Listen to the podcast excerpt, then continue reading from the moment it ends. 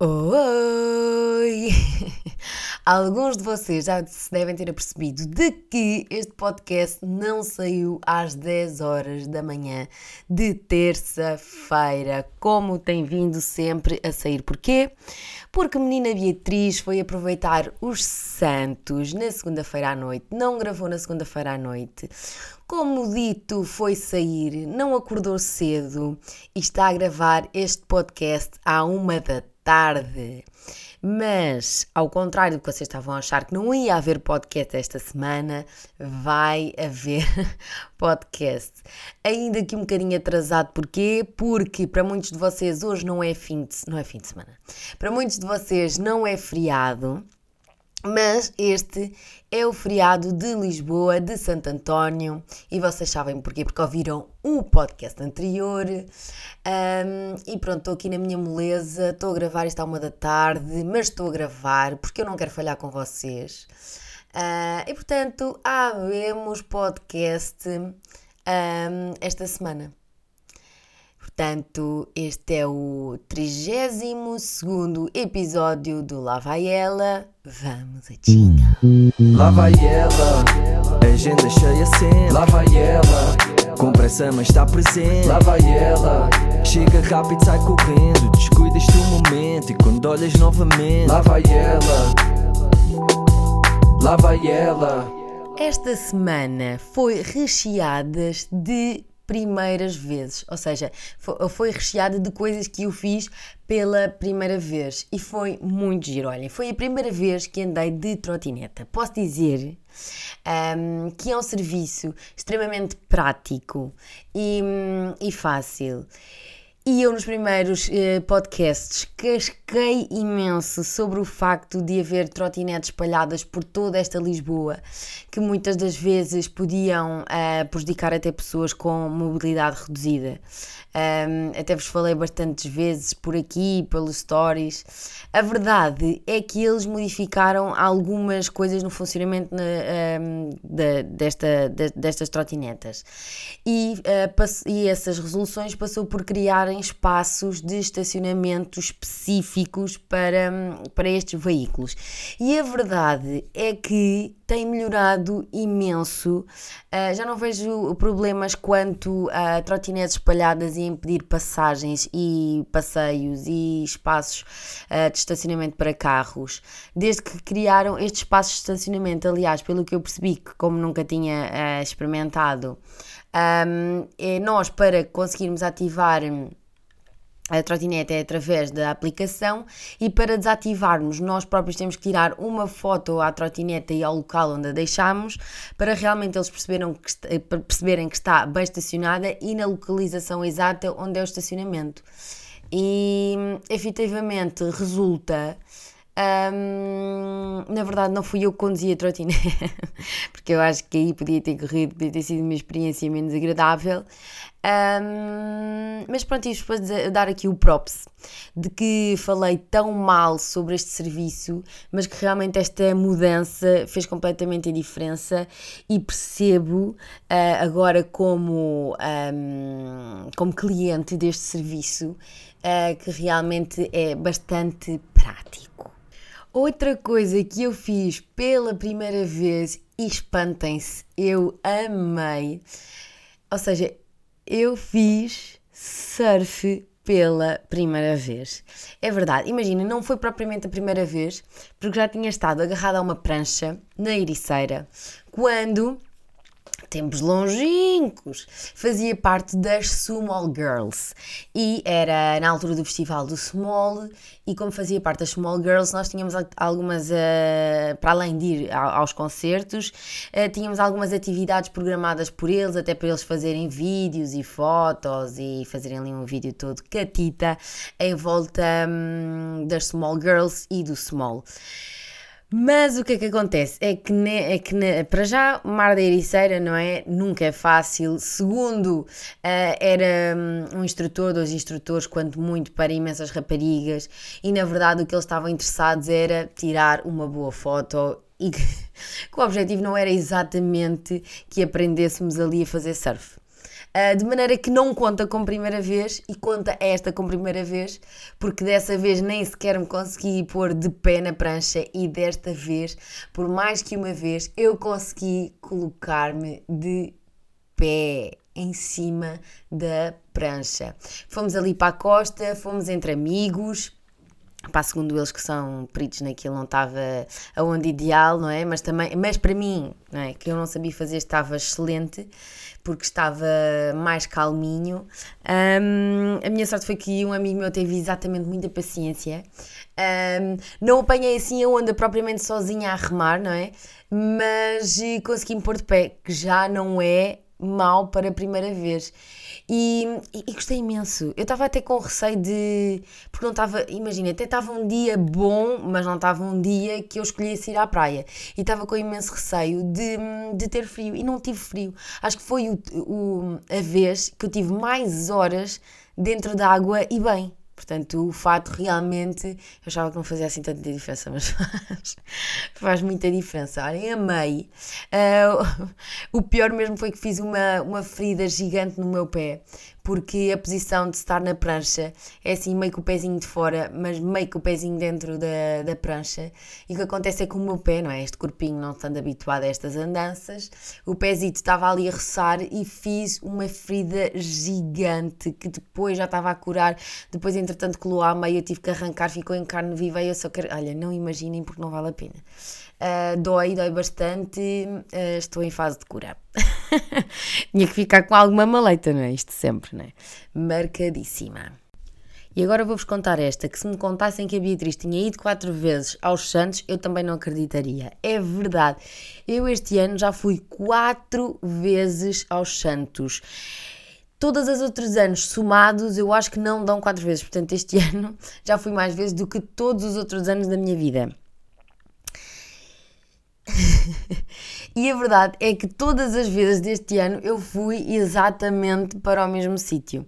Fui sempre para a Graça, portanto, ali o centro da confusão máxima. Houve uma vez até que fui para a Vila Aberta, confusão máxima igual. Um, também houve dois dias que também descemos em direção à Alfama, ali uh, um bocadinho mais controlado, porque o que eu sinto é que a Graça tem ali aquele largo em que se concentra toda a gente porque o palco está ali e a animação está ali toda muito concentrada. Vila Aberta também é uma rua super apertada em que as pessoas nem, não conseguem passar nem para um lado nem para o outro nem dançar. Um, depois, a Alfama, gostei mais um bocadinho porque aquilo dá movimento, percebem? Aquilo vai acontecendo, não tem um centro a acontecer. Tem uh, as ruas, vai-se andando e vai-se encontrando bailarico e vai-se andando, ou seja, é, uma, é assim um bocadinho mais distribuído. Isto na minha opinião. Mas a verdade é que eu não sei se vocês foram aos Santos ou não. Mas não acham que à uma da manhã é extremamente cedo para acabar? Eu acho que sim. Eu sei que estas festinhas são durante o mês todo, mas, por exemplo, tudo o que é véspera de feriado e uh, fins de semana podia ser pelo menos alargado ali para as duas horinhas da manhã, porque Dada a quantidade de pessoas, uma pessoa, se for num grupo grande, tentar jantar. Bem, uma pessoa dá, dá, dá por ela já é uh, 11 e meia, meia-noite. Tem uma hora para estar a dançar. A verdade é que os arraiais fechavam, a polícia passava, mandava fechar tudo, mandava calar tudo, parava, uh, mandava as banquinhas pararem de vender as coisas e, hum, e as pessoas ficavam ali só paradas em pé a existir e ainda havia imensas pessoas. Depois as pessoas acabavam porque, olhem, por uma noite nós fomos ao, ao Lance, outra noite por acaso com outro grupo fui ao Lux e eram assim as soluções. Somente ontem, que eu também fui ao Santos, portanto o dia 12, de 12 para 13, 13 que é feriado, portanto a noite de 12 é sempre a principal, que existem realmente as marchas e que é mesmo, mesmo a noite principal, que é a noite de Santos, é que ia estar os arraiais abertos até um bocadinho mais tarde tarde.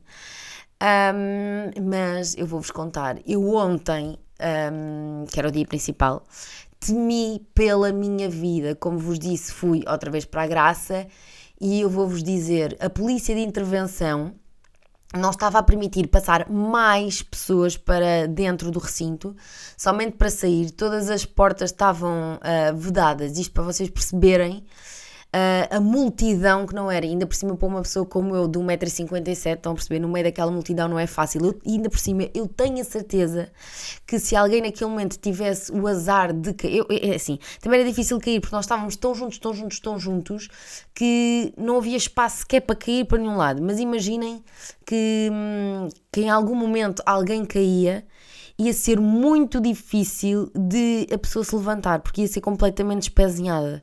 Isto é real, a sério. E estava mesmo uma confusão gigante. É daqueles momentos que uma pessoa pensa. E eu, eu penso e ouvo as pessoas a passarem a dizer: bem, isto para aqui nunca mais. Mas a verdade é que voltamos sempre a estar lá batidos. Agora, ainda em relação ao assunto da semana passada, que recebi muitas mensagens em relação a ele e venho aqui dar atualizações em relação ao rapaz perseguidor. A verdade é que as mensagens insistentes uh, continuam e por isso mesmo eu venho dar aqui alguns conselhos para lidarem com o stalking. E antes disso, temos que perceber também o que é que é o stalking. O stalking é uma, uma forma de agressão, sim consiste num conjunto de comportamentos de assédio um, e, e, e, neste sentido eu vou-te dar uh, cinco conselhos, uh, cinco formas importantes para tu poderes lidar com isso. Não sei se alguém pode estar desse lado a passar por isso ou pode vir a passar, e portanto ficam já estes cinco conselhos básicos. E um deles, e a meu ver o principal, é evitar a comunicação com o perseguidor. Portanto, é evitar que da nossa parte existam respostas, uh, seja mensagens, seja mensagem através do Instagram Instagram, sejam mensagens eh, no WhatsApp, sejam uh, mensagem, neste caso, até no, no. Ai, como é que se diz? No, no Telegram. Portanto, evitar qualquer contacto da nossa parte ou resposta, de maneira a desincentivá-lo uh, ao envio destas, destas mensagens. Segundo conselho importante, contar à família e amigos. É importante que as pessoas que estão à nossa volta estejam atentas, estejam em alerta e que saibam identificar uh, quem é a pessoa em questão. Outro dos conselhos importantes é evitar rotinas e seguir caminhos diferentes dos habituais. Muitas das vezes as redes sociais podem até ser uh, um bocadinho perigoso neste sentido. Muitas vezes nós uh, postamos a nossa rotina, os sítios que frequentamos, muitas das vezes em tempo real. Ainda para mais no, no meu caso, que acabo por trabalhar com as redes sociais e que de alguma forma é, faz parte de, de, de, do meu trabalho e acabo por ter que alimentar a rede social e, e alimentá-la passa por também. Um, passa também por partilhar os sítios onde eu estou, as, as experiências, que, as eh, experiências que tenho, a, a minha própria rotina, e, mas a verdade é que nós temos que ter algum cuidado uh, neste aspecto. E por último, uh, por último não, ainda tenho aqui um outro, portanto, registar todo o tipo de incidentes uh, suspeitos, promenores, datas, horas, tipos de mensagens, regularidade e agora sim, por fim, avisar a polícia sempre e até mesmo antes de acharmos que já está exatamente fora do nosso controle. Pronto. E são estas as dicas. Não sei se vocês já passaram ou podem vir a passar. São dicas simples um, que podemos começar a adotar uh, primeiramente pelas que eu vos disse, as primeiras, e então, em última instância, uh, pelas últimas. E ainda sobre as notícias desta semana que me deixaram, e esta principalmente, que me deixou em choque. Eu não sei se vocês tiveram a oportunidade de ver um vídeo de um rapaz russo de 23 anos completamente devorado por um tubarão no mar vermelho. Bem, as pessoas que estavam a assistir, e existem vídeos, um, não, é que não puderam fazer absolutamente nada. O vídeo é assustador, porque ainda se vê assim o rapaz completamente, claramente a ser eh, abalroado e provavelmente mordido pelo tubarão, ainda a gritar socorro uh, para as margens. E, tem, e, e aquilo era num resort, imaginem e as pessoas sem poderem fazer nada. O pai assistiu àquela situação toda e não pode fazer absolutamente nada. Um, a posteriori deste, deste incidente, ou seja, O tubarão, normalmente o ataque do tubarão é uma mordida e ele vai embora. Não existe a parte de, de tubarão devorar eh, eh, um corpo humano, até porque ele supostamente os tubarões nem sequer têm interesse nem uh, na carne humana. Portanto, foi, e, e, por esse mesmo motivo, o, a posteriori o tubarão foi capturado um, ehm, para avaliação do seu comportamento e, segundo as notícias, uh, foi mesmo morto. Portanto, isto ainda gerou aqui alguma controvérsia também, uh, por, por o tubarão estar no seu meio e nós é que estamos a invadir o espaço dele e sobre aqui alguns direitos dos animais. Pronto, mexeu aqui, mas, eh, mas a sério, eu, para quem é sensível, não vai mesmo ver aquele vídeo, porque eu tive a infeliz ideia uh, de ir ver este vídeo pós-noite, portanto já tinha chegado super tarde, ainda fui ver, fazer aquele scroll básico na internet e acabei por me parar com o vídeo. Fiquei, sério, chocada até hoje. Outra notícia, e esta bem mais feliz, também a ver com animais aquáticos, foi que esta semana foi avistado no Tejo não só golfinhos, mas também uma baleia. Isto aconteceu no fim de semana passado, no Rio Tejo. Isto é um ótimo, eh, isto é um ótimo sinal e prende-se pelo facto de, pelo que percebi, da diminuição do tráfego de cruzeiros no nosso Rio Tejo, o que faz com que exista menos poluição e exista esta maior vida marítima. Espero um dia também ter a oportunidade de ver ali os golfitos nadando no nosso rio. Outra notícia desta semana, e desta vez não sei se me faz rir, se me faz chorar, é ainda sobre a vinda polémica do Papa para as Jornadas da Juventude que se vão realizar entre dia 1 a 6 de agosto.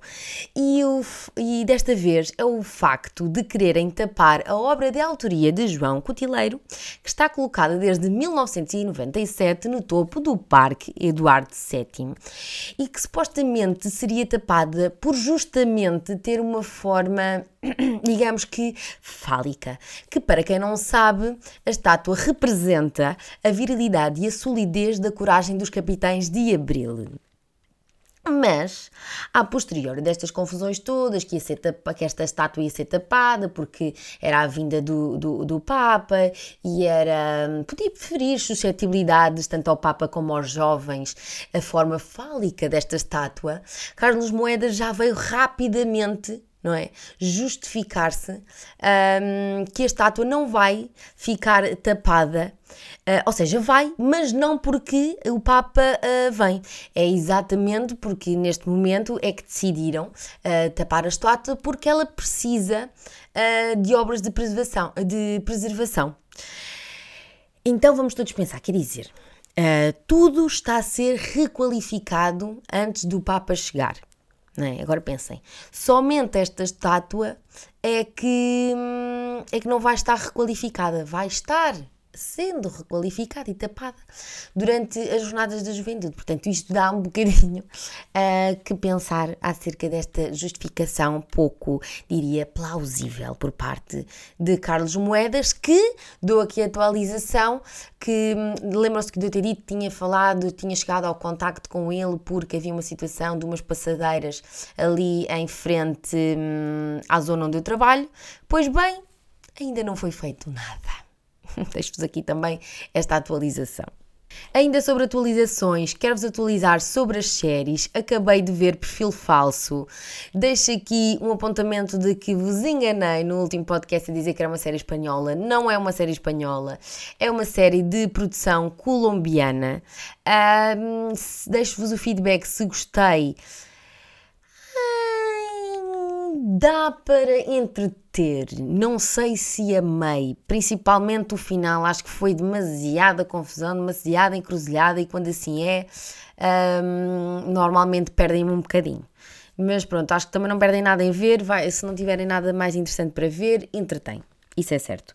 Outra coisa que eu agora comecei foi o meu livro. Eu já tinha começado a ler este livro, entretanto deixei, porque honestamente, quando existe uma série que me prende, eu não consigo desligar dela, eu sou completamente compulsiva. E a verdade é que ver uma série é, é mais fácil do que, ler, do que ler um livro, porque uma pessoa está a jantar, vê a série e a jantar se calhar não dá tanto jeito ver, hum, ver uh, estar a ler o livro. Uh, mas a verdade é que recomecei. Estou a ler o livro um, Terra Americana. Estou a gostar imenso. Ainda vou muito no início, portanto ainda não consigo deixar aqui um feedback total. E para ter este feedback total ainda vai demorar. Uh, mas o que realmente não pode acontecer é eu começar a ver outra série, porque senão lá vai ficar o livro para trás, eu já sei.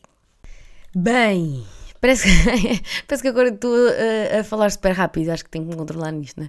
Eu acho que estou a acelerar pelo facto de eu estar a ver que o meu uh, computador está a ficar sem bateria, neste momento já me está a avisar. Se não ligar à corrente, o Mac entrará em modo de pausa. Pronto. E eu acho que isto me está a apressar para acabar este podcast, para não ter que ir buscar um, o carregador mas eu acho que vai ter que acontecer, não sei. Já estamos, em, já estamos a entrar aqui nestes momentos finais do podcast e vamos à rubrica final. E desta vez voltamos à rubrica anterior de factos tenho sobre mim, porque durante estes santos deparei-me também com esta situação e deparo-me também sempre que vou a uma discoteca ou sempre que vou a algum sítio com música alta. É verdade. Perante estas situações, eu não consigo ouvir do ouvido esquerdo. Sempre que alguém me vai tentar falar no ouvido esquerdo, eu ouço sempre as coisas sempre extremamente alto, distorcidas completamente. Se me vierem falar no ouvido direito, aí sim eu consigo ouvir as coisas claramente. Portanto, sempre que vocês se dirigirem a mim num ambiente de festa, música alta, por favor, não me venham falar no ouvido esquerdo, porquê? Porque eu vou fingir que vos ouvi e vou dizer sim, sim, não, não. Enquanto que do ouvido direito, eu já consigo ouvir, isto é super estranho, porque às vezes os meus amigos vêm falar aqui no ouvido direito e eu tenho tenho que lhes pegar na cabeça e metê-los no ouvido direito para conseguir o que é que eles estão a ouvir. Parece uma velha, a sério. Não há, não há paz para mim, não há paz para mim. Um, pronto, e agora chega assim ao fim este podcast, até porque tenho que ir, uh, tenho que me despachar, combinei com umas amigas, ir be beber um cafezinho, lanchar com elas, junto à praia, acho que vai ser bastante agradável.